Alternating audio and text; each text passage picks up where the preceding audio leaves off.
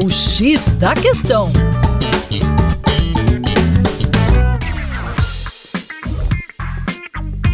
Olá, ouvintes da Band News FM BH. Meu nome é Vitor Augusto, professor de Geografia e Atualidades do Coletivo Terra Negra. E aqui no X da Questão hoje nós vamos trabalhar com a participação do Brasil em relação às emissões de gases do efeito estufa.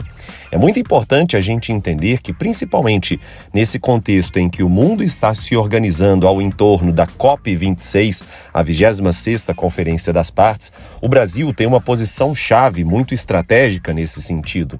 Nós somos o quinto maior emissor de gases do efeito estufa para a atmosfera, atrás apenas da China em primeiro lugar, dos Estados Unidos em segundo, da Rússia e Índia em terceiro e quartos lugares, respectivamente.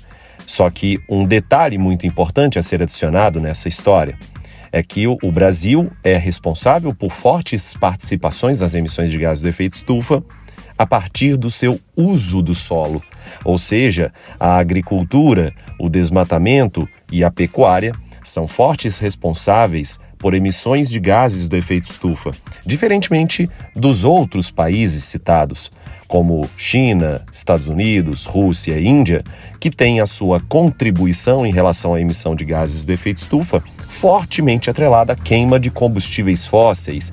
E aí nós temos no setor de transportes ou também na produção de energia elétrica a partir da queima de carvão mineral e no caso do setor de transportes, a queima de óleos combustíveis como diesel e gasolina.